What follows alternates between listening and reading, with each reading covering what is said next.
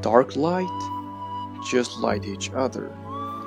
The responsibility that you and my shoulders take together, just as one dust covers up.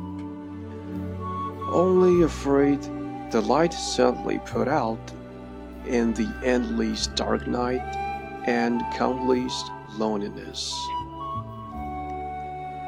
暗黄的灯光，仅仅也只能照射过彼此。 你我肩上共同承担的责任，犹如一片灰尘遮掩，怕只怕灯丝的突然熄灭，在这无尽的黑夜和数不尽的孤单之中。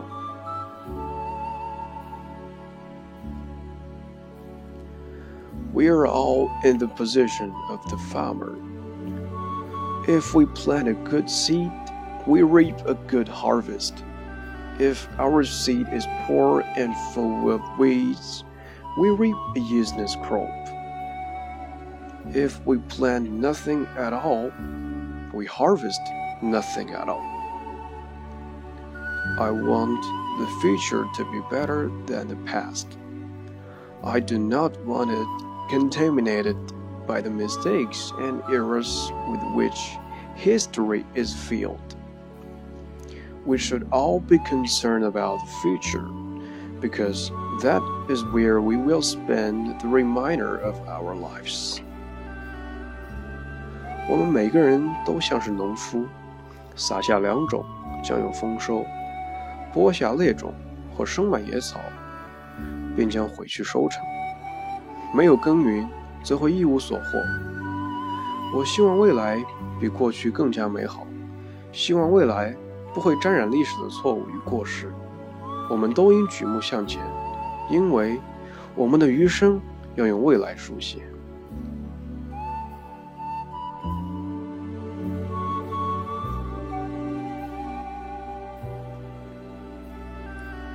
Now I know that there are no times in life when opportunity, the chance to be and to gather so richly about my soul when it has to suffer cruel adversity. Then, everything depends on whether I raise my head or lower it in seeking help. Whenever I am struck down in the future by a terrible defeat, I will inquire of myself after the first pain has passed, how I can turn that adversity into good.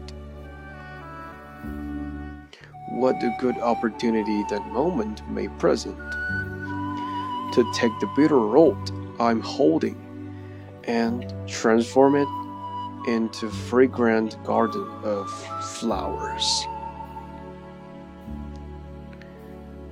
现在我知道。 灵魂备受煎熬的时刻，也正是生命中最多选择与机会的时刻。任何事情的成败，取决于我在寻求帮助时是抬起头还是低下头。无论何时，当我被可怕的失败击倒，在最初的阵痛过去之后，我都要想方设法将苦难变为好事。伟大的机遇就在这一刻闪现。这苦涩的根，必将迎来满园芬芳。